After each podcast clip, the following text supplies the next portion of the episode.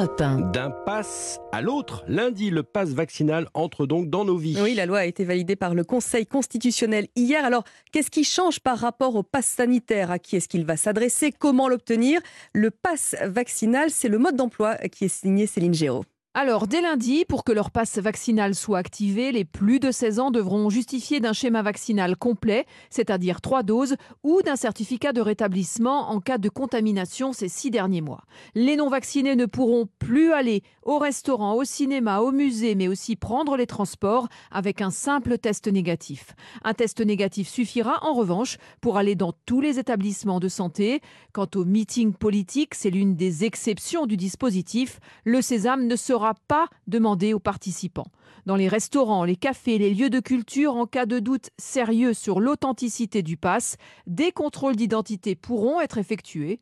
Enfin, pour inciter les non-vaccinés à sauter le pas, tous ceux qui feront leur première injection avant le 15 février obtiendront immédiatement leur passe vaccinal, mais à deux conditions, faire la deuxième injection dans un délai d'un mois et présenter un test négatif de moins de 24 heures pour pouvoir accéder dans l'intervalle aux différents lieux soumis au passe vaccinal. Céline Géraud pour Europe 1, passe qui arrive quelques jours avant que ne soient levées certaines restrictions comme le masque en extérieur le 2 février. Levée de restrictions qui pourrait, pourrait coïncider avec l'entrée en campagne d'Emmanuel Macron. Oui, le président sortant entretient le mystère sur euh, la date de sa campagne officielle, mais cela ne devrait plus tarder désormais.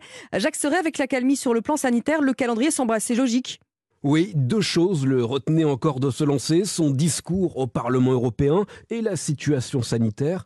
Emmanuel Macron ayant conditionné son entrée en campagne à une amélioration sur le front de l'épidémie. En deux jours, ces deux impératifs ont été rayés de la liste. Strasbourg mercredi et jeudi soir, Jean Castex, en dévoilant le calendrier de sortie de crise, a dégagé l'horizon. Désormais, le compte à rebours est donc enclenché pour Emmanuel Macron. Entre 15 jours et un mois, voilà désormais le temps qui le sépare de sa déclaration de candidature selon certains de ses proches. Le temps que la décrue épidémique se confirme, le temps aussi de créer une attente toujours plus forte pour rester au centre du jeu. Plus que jamais, chacun de ces déplacements, de ces déclarations seront suivis et analysés, d'autant plus que le flou persiste toujours sur la manière dont le chef de l'État pourrait annoncer sa candidature, son entourage n'excluant pas l'idée qu'il la prononce lors d'un échange au milieu d'un bain de foule. Jacques Serret du service politique d'Europe 1. Gilbert Collard, lui, rejoint Éric Zemmour. L'eurodéputé RN sera d'ailleurs à ses côtés à Cannes ce soir lors de son meeting. Lénaïque, on en vient maintenant à cette euh, histoire effroyable, celle d'une femme attaquée par un cannibale en plein Toulouse. Oui, ça s'est passé mercredi. Françoise, 73 ans, attaquée par un homme réputé dangereux et qui s'était échappé de l'hôpital psychiatrique. Elle doit son salut à son voisin Florent qui est intervenu alors qu'il entendait ses cris dans la rue. Il a raconté ce qu'il avait vu à nos confrères de BFM TV. J'entends des hurlements assez atroces. Je sais qu'il se passe quelque chose de très grave euh, dans la rue. Donc euh, je me précipite euh, et ouvre ma porte et je vois un homme armé d'un qui ressemble à être un, gros bâton et qui est en train de, commettre un acte qui a l'air assez, assez important. Quand je me suis approché, j'ai vu cette dame dans un bain de sang au milieu de la route. Donc là, ben, je n'ai pas vraiment réfléchi. Quoi. Je savais qu'il fallait intervenir de suite pour éviter que ça aille plus loin. L'intervention salutaire donc de Florent. Une enquête pour tentative de meurtre a été ouverte. Quant à l'homme, il a de nouveau été pris en charge au sein de l'établissement psychiatrique, mais cette fois, il est placé dans une unité fermée. Quant à Françoise, elle a été opérée. Ses jours ne sont pas en danger.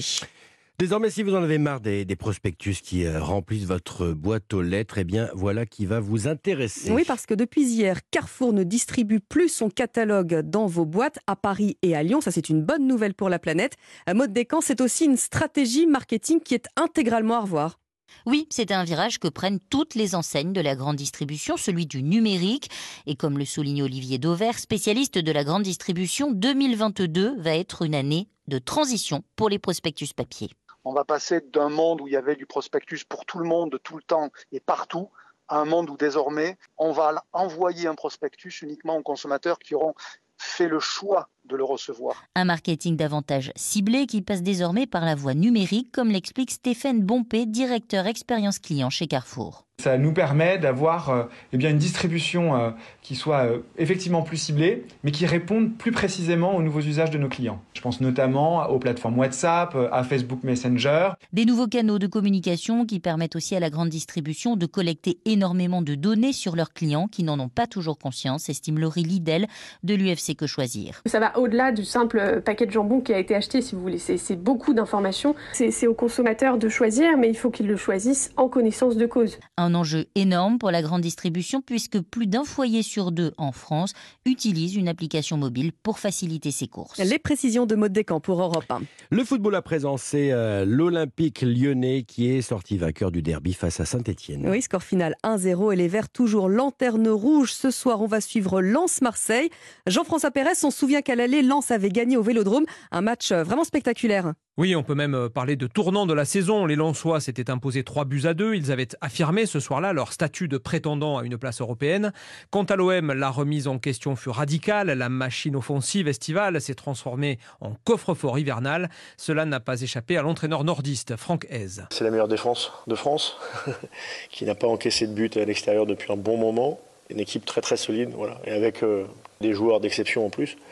Donc euh, bah, c'est assez logique qu'il soit là-haut. Emmené par l'étincelant Seko Fofana, le RC Lens adore les gros matchs. Monaco, Rennes, Lille ont été battus. Le PSG accroché. Le défenseur Jonathan Gradit attend cette soirée marseillaise avec beaucoup d'appétit. Ça va être, un, je pense, un super match parce que c'est une belle équipe et on fera tout pour remporter ce match. Donc euh, on a hâte d'y être. Seul bémol, les restrictions sanitaires. 5000 spectateurs ce soir seulement au stade Félix Bollard. Et l'hymne lensois, les corons, qui résonnera sans doute un peu moins fort que d'habitude.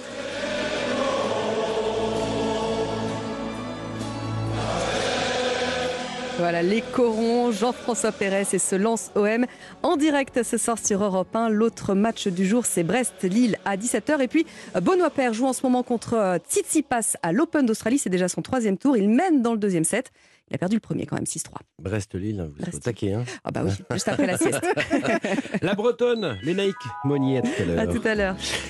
Euh, à présent, on regarde le ciel avec vous, euh, Valérie Darmon. La France est coupée en deux. Hein et oui, avec euh, la moitié nord euh, dans les nuages bas qui stagne et qui donne du brouillard et la moitié sud de son côté qui bénéficie d'un air sec et un petit peu venté sur les reliefs du Jura aux Alpes, Massif central, Pyrénées, le ciel qui est dégagé toute la journée dès ce matin avec de fortes gelées en montagne et des grisailles plus tenaces en plaine, des plateaux lorrains à la Bourgogne au nord de l'Auvergne jusque dans les plaines du Dauphiné et du Lyonnais, des nappes de brume qui sont aussi localement présentes dans les plaines du sud-ouest mais qui vont se dissiper. Et puis sur tout le nord de la France, hein, je le dis depuis ce matin, entre la Bretagne et les Ardennes Attention, par endroits, les chaussées sont glissantes parce que ces brouillards sont givrants. Cet après-midi, ça donne quoi, Valérie? Bah, Ça donne la moitié sud qui connaît toujours le beau temps. Au nord, entre le Poitou et l'Auxerrois, le ciel qui est bien nuageux, surtout sur les régions du nord-est, plus lumineux dans l'ouest, et notamment sur le bassin parisien, dont le cœur balance entre périodes ensoleillées et passages nuageux. Je vous donne la fourchette des températures. Allez, allez. Alors ce matin, entre moins 7 à Aurillac et 6 à Dunkerque, et cet après-midi, entre 3 à Clermont-Ferrand et 13 degrés à Nice et Montpellier. C'est parfait, c'est complet. On se donne rendez-vous bien sûr à 7h30. À suivre, notre santé est liée à notre mental. Les recettes pour être en forme sont euh, dans les textes sacrés. C'est le docteur euh, Frédéric Salman qui le dit. Il vient de publier son tout dernier livre et il nous rejoint en studio dans un instant. Ne quittez pas, on revient.